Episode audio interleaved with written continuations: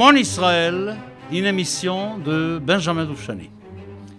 Alors, tout de suite, d'abord, avant tout, honneur à la musique. Je vous dirai quelle musique je choisis pour être un indicatif de cette émission qui va durer un certain temps, Mon Israël.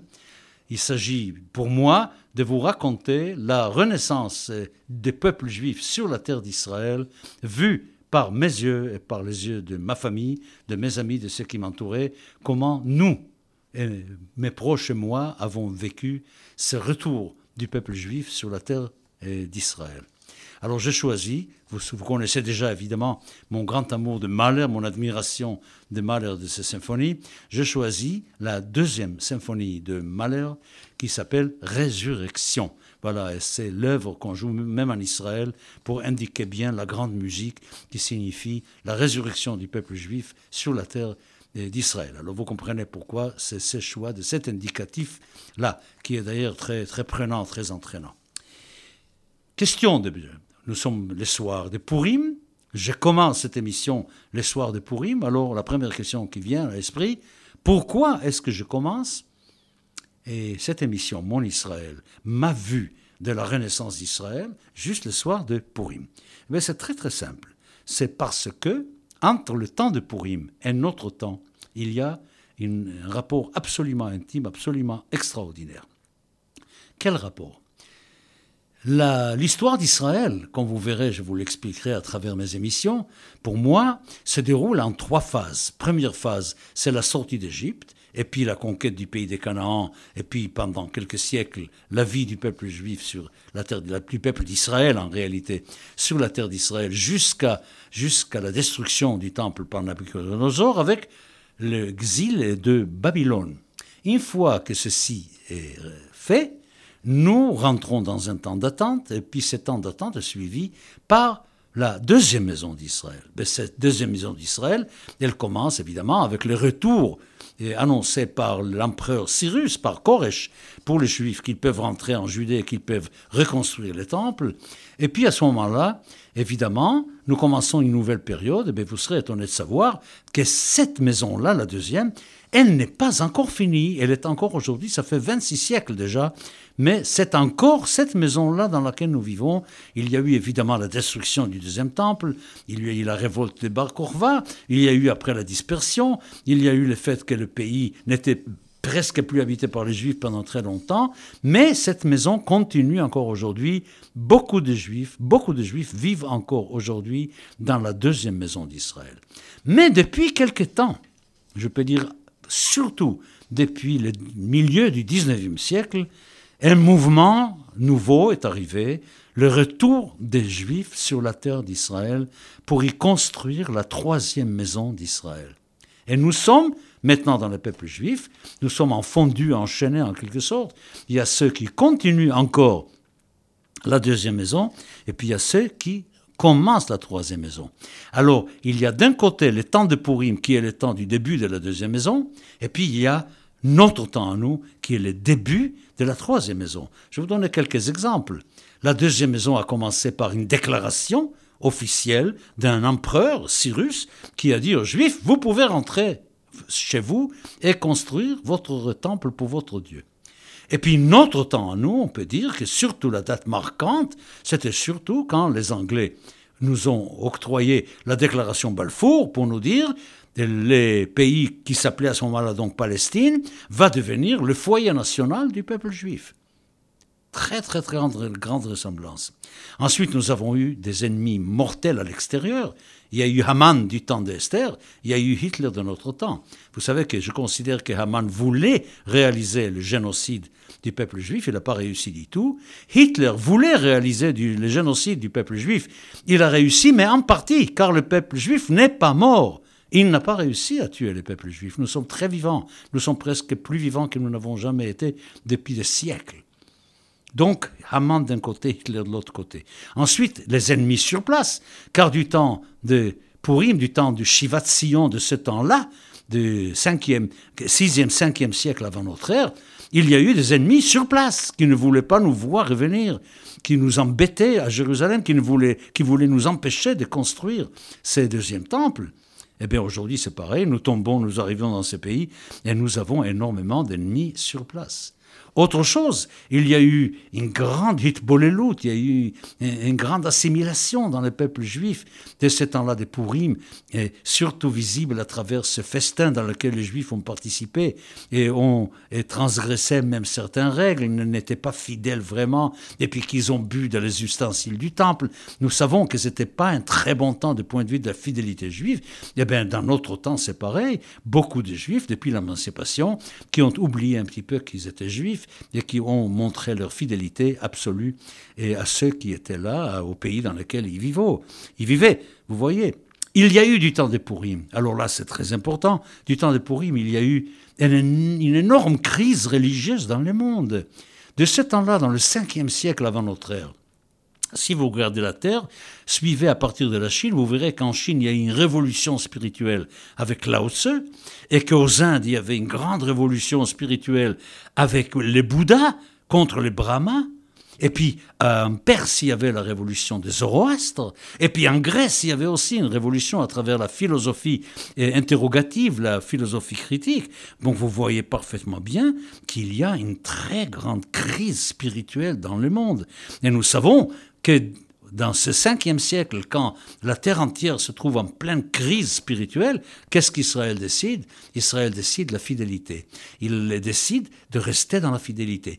Avec changement, vous savez qu'Ezra a changé l'alphabet, Quel alphabet qui a servi avant Ezra n'est pas l'alphabet que nous utilisons aujourd'hui, qui est eh, Ktav Ashuri, nous disons, mais en réalité c'est une écriture eh, araméenne. Donc il y a là quelque chose qui est absolument incroyable incroyable de la ressemblance entre la première Shivat de l'exil de Babylone et la deuxième Shivat de notre temps aujourd'hui, qui est le retour de toute la terre, du nord, du sud, de l'est et de l'ouest. Alors raconter cette histoire, vous pouvez pas imaginer, quand RCJ m'a proposé de faire cette émission et de raconter mon histoire par rapport à tout cela, vous pouvez pas imaginer à quel point j'étais absolument heureux et ému de pouvoir avec vous voir tout cela. Et une autre petite indication sur ces trois maisons d'Israël. Si vous pensez à la vie en Israël, en Canaan, qui a été, qui a été conquise par Josué et où les douze tribus se sont installées, qu'est-ce quelle était la spiritualité de toute cette période de quelques siècles? On peut dire que c'était un mélange très étrange entre un désir de monothéisme, à partir du message du mont Sinaï, et puis une réalité idolâtrique contre laquelle les prophètes étaient obligés de parler. Pourquoi il y a eu des prophètes? Si les enfants d'Israël avaient écouté et obéi à la loi de Moshe tout le temps, sans problème, mais il n'y aurait pas eu besoin de prophètes. Les prophètes étaient là uniquement pour parler contre cet échec quelque part pour accomplir le monothéisme qu'on a reçu au mont Sinaï.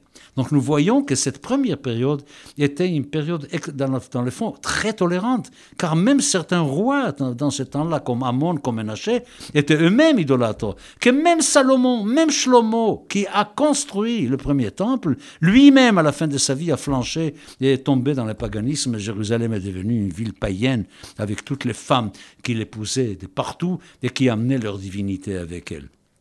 Alors nous voyons très bien que le temps de, du premier, de la première maison d'Israël était un temps ambigu qui se jouait entre le monothéisme et, l'idolâtrie réelle pratiquée par le peuple. Et puis la deuxième maison d'Israël, c'est tout à fait autre chose. C'est l'abandon total de l'idolâtrie, l'abandon total de l'idolâtrie, et nous savons qu'à ce moment-là, c'était vraiment le monothéisme, mais un monothéisme qui a fait une concession absolument redoutable. Il a renoncé à être une nation. Le peuple juif n'était plus une nation, il était une communauté religieuse.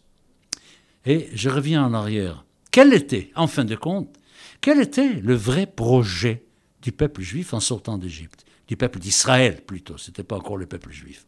Quand Moïse fait sortir les enfants d'Israël d'Égypte, quel est le projet? Le projet est très simple. D'aller quelque part pour recevoir une loi éthique qui garantirait le tzedek mishpat veshalom, la justice, la justice et la paix, et avec ce message, conquérir un pays qui a été promis au patriarche, s'installer sur cette terre et prouver au monde qu'il est tout à fait possible pour un peuple d'envisager une possibilité d'être une nation normale et en même temps d'avoir un code éthique parfait qui garantit la justice et la paix. Voilà, c'était ça notre projet. Double, et nation installée normalement sur la terre, et une société porteur d'un message spirituel. La deuxième maison a très bien pris un message spirituel à partir d'Ezra et ensuite à travers la loi orale, les, évolutions de la loi orale, avec, vous savez bien, avec la, la Knesset Agdola, et puis avec les Tanaïm, les les Tanaïm, les Amoraïm, etc. Je vous parlerai de tout ça plus tard, à travers tout cela, mais on a renoncé. On était sujet d'un empire qui était l'empire perse, ensuite ça allait être l'empire séleucide, était Ptolémée, c'est-à-dire grec en réalité, ensuite c'était Rome, et à part une petite période pas très heureuse après Hanouka de la royauté de Hashmonaïm, nous, nous n'étions pas euh, souverains, nous n'étions pas du tout libres de notre destin politique. Et ensuite, nous sommes partis en dispersion. Alors là, n'en parlons pas, il n'y avait plus du tout de structure nationale. La troisième nation, la troisième maison d'Israël maintenant, devrait pouvoir enfin réaliser ces couples nation communauté religieuse, c'est-à-dire prouver qu'une nation peut être installée normalement, sainement sur sa terre, avec une vie nationale normale, et en même temps réussir un projet éthique, un projet de tzedek mishpat shalom, de justice et de paix alors il ne faut pas trop demander à Israël tout de suite. Hein. Israël, c'est un enfant en train de devenir, c'est un adolescent peut-être, pas encore, je ne crois pas. Je crois qu'il faut le temps de structurer les corps d'abord, de donner la santé au corps avant d'être adulte suffisamment pour pouvoir apporter les messages spirituels. Voilà. Alors là, nous voyons absolument parfaitement bien les propos que je vais avoir à traiter avec vous, c'est-à-dire l'évolution des trois maisons d'Israël, et vous comprenez parfaitement bien maintenant, je l'espère, pourquoi j'ai choisi cette soirée de Purim pour commencer mon émission Mon Israël. Alors, d'abord, il faut que je me présente, si c'est moi qui fais ça, et s'il y aura évidemment beaucoup d'éléments subjectifs, évidemment, dans cette histoire-là, je vous raconterai aussi des choses absolument, absolument subjectives sur moi et ma famille, je vais commencer par me présenter qui je suis et qui est ma famille. Alors, d'abord, je m'appelle Benjamin Doufchani, ça vous le savez. Et du côté de ma mère, je suis cinquième génération en Israël. Du côté de mon père, uniquement deuxième génération. Ça veut dire quoi? Ça veut dire que mon arrière-arrière-grand-père, ce qu'on appelle les trisaïeuls, mon arrière-arrière-grand-père et mon arrière-arrière-grand-mère sont arrivés en Israël. Ils sont venus d'une ville d'Ukraine qui s'appelle Kremenchug. Ils sont arrivés en Israël en 1826, 1826, au début du XIe siècle. Mon arrière-grand-père, qui s'appelait Menachem Mendel, Mendelovitch, Menachem Mendel Mendelovitch, était un grand du mouvement Chabad dans le temps. Aujourd'hui, on appelle le mouvement Chabad très souvent Lubavitch. Lubavitch, c'est le nom d'une ville, mais il n'y avait pas que Lubavitch dans le mouvement Chabad. Il y avait d'autres villes qui jouaient un rôle important. Parmi ces villes, Kremenchuk était un des grands centres de Chabad, un des centres les plus importants de Chabad. D'ailleurs, Kremenchuk se trouve sur le Dniepr, entre Kiev et la mer Noire. Donc, il a quitté Kremenchuk pour venir en Israël. Pourquoi? Pourquoi? Le sionisme n'existait pas encore, les grands mouvements des juifs et n'existaient pas, mais nous savons que depuis le début du chassidisme, tout à fait le début du chassidisme, cette idée d'un retour en Israël était déjà présente. N'oubliez pas l'influence d'abord extrêmement néfaste et ensuite très positive de ce faux messie Shabbatai Tzvi qui a échoué complètement, mais qui a implanté dans le peuple juif cette idée du retour cette idée messianique que le temps du retour est arrivé. Eh bien, le chassidisme qui a bu surtout sur la, doctrine du, du Hari d'Etzfat, dont j'aurai l'occasion de beaucoup vous parler, du Hari d'Etzfat, et en même temps de ce qui restait des velléités, de ces désirs du temps de Shabbat Tzvi en tant que Messie, faux Messie évidemment, a planté dans le cœur de pas mal de juifs, surtout chassides, l'idée qu'il faudrait peut-être un jour envisager de rentrer en Israël. Et cette idée-là a travaillé. Des chassidim sont partis en Israël. Il faut dire aussi qu'en même temps, nous y reviendrons, en même temps, des élèves d'Igaon de Vilna, anti-chassides, donc les mitnagdim, les Litaïm, les Lituaniens, aussi avaient cette idée du mouvement qu'il est temps de rentrer en Israël. D'ailleurs, les Gaon de Vilna lui-même recommandait à ses élèves de retourner en Israël. D'ailleurs, beaucoup d'entre eux sont venus, se sont installés à Jérusalem et ont imprégné à Jérusalem le rite qu'on appelle le rite lituanien, qui est encore aujourd'hui le rite de Jérusalem, évidemment. Alors, parmi ces gens-là, il y avait ces chassidim Chabad qui faisaient partie de ces sionistes, si on peut le dire. Non, je ne crois pas, c'était pas officiel. Le nom n'existait pas, mais ils disaient c'est bon de vivre sur la terre d'Israël. Il faut absolument avoir des centres de Chabad sur la terre d'Israël. Et mon arrière-arrière-grand-père est venu eh, en Israël avec l'idée d'y implanter Chabad. Ce n'était pas une idée politique du tout. C'était une idée encore complètement religieuse. Et il est allé où? Il est venu à Jérusalem, et puis il a considéré qu'il y avait une autre ville qui était extrêmement importante pour lui, c'était la ville de Hebron, et dans cette ville de Hebron, il y avait des choses à faire.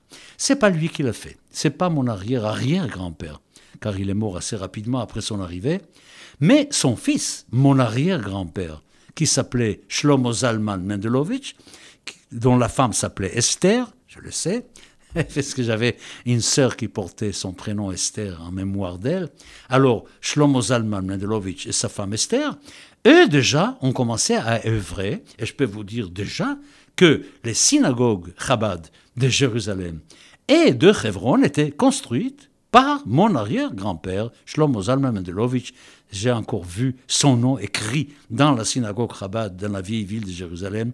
Il est marqué et, sur la pierre et comme le constructeur de cette synagogue, ce qui est absolument émouvant, qui est absolument extraordinaire. Donc, l'axe de ma famille, c'était Jérusalem et Hebron. Mais, je dois dire tout de suite, qu'il n'y avait pas en Israël que ces deux centres-là. Les Juifs qui habitaient à ce moment-là la Terre Sainte et avaient quatre centres en réalité. Il y avait Jérusalem, il y avait Hebron, il y avait Tibériade et il y avait Tzfat, Safad, euh, en Galilée, depuis le temps déjà du Hari, depuis le XVIe siècle, où il y a eu cette communauté miraculeuse euh, qui a produit, enfin le Hari, où il y avait Joseph Caro, l'écrivain du Shulchan Aruch. Vous vous rendez compte quel mélange extraordinaire entre Joseph Caro qui représente la halacha, la loi, et puis le Hari qui représente le mysticisme juif. C'est quelque chose de bouleversant. Nous aurons l'occasion d'y revenir et d'en parler.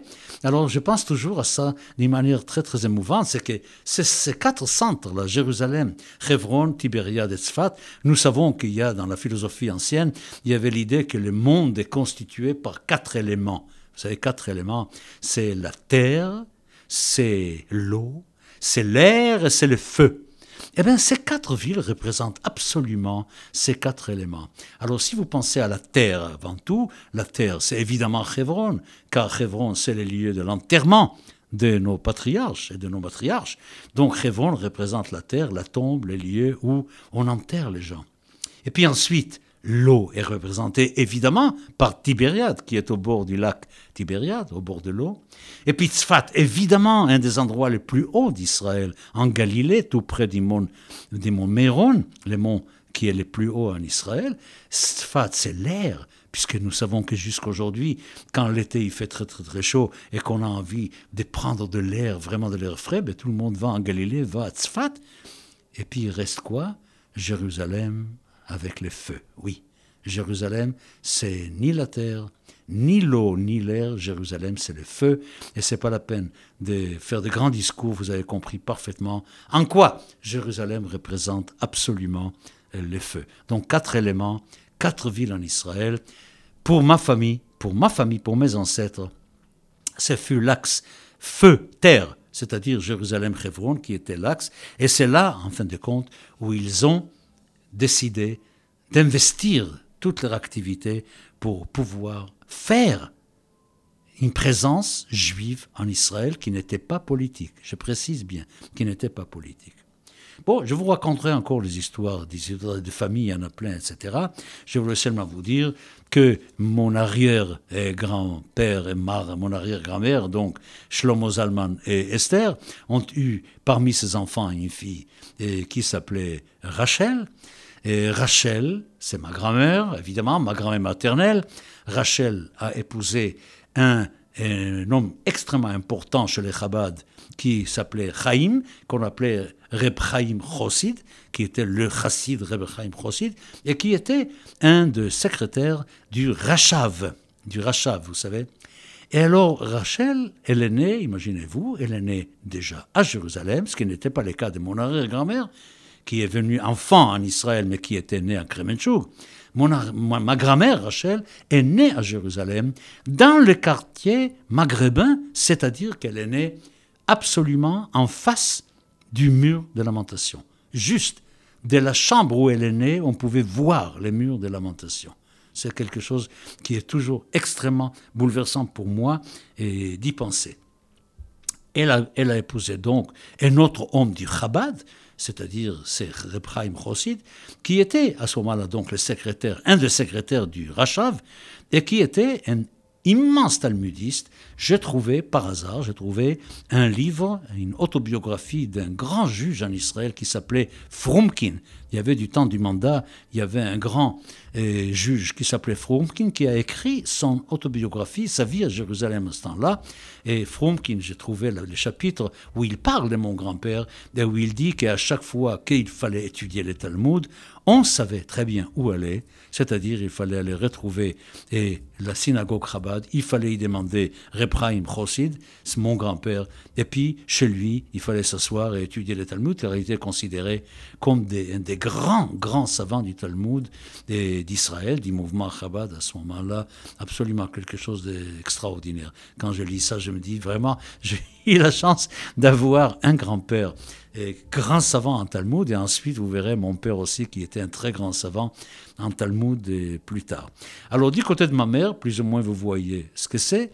Ma mère elle-même, malheureusement, malheureusement, n'a pas eu de chance, parce que quand ma grand-mère et prenait ses vacances parfois, elle partait pour un an ou deux à Kremenchuk pour retrouver sa famille, ses oncles, ses tantes, etc.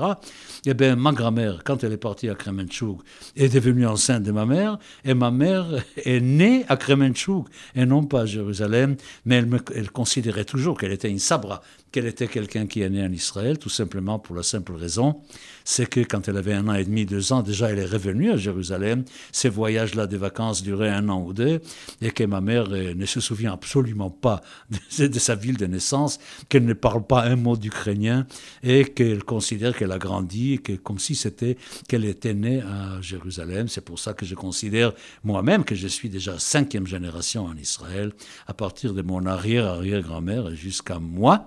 Et puis, ma mère, à ce moment-là, à Kremenchuk, mais arrive à l'Israël déjà en 1890. Vous voyez, donc nous sommes à la fin du XIXe siècle, nous aurons à parler surtout, moi j'aurai à parler surtout de cette période absolument extraordinaire qui va de 1860 1860 jusqu'aujourd'hui.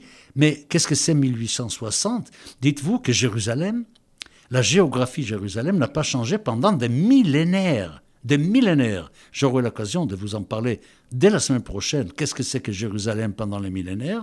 Mais que Jérusalem n'a pas changé. Et à partir de 1860, Jérusalem commence à s'étendre, on sort des murailles de la vieille ville et on commence à aller habiter ailleurs et on commence à construire la partie juive qui jouxte donc la vieille ville de Jérusalem, dont j'aurai à vous dire énormément de choses sur la vie de ma famille, sur la mienne et sur la place que ça a joué dans l'histoire moderne, dans l'histoire actuelle du peuple d'Israël qui revient sur sa terre.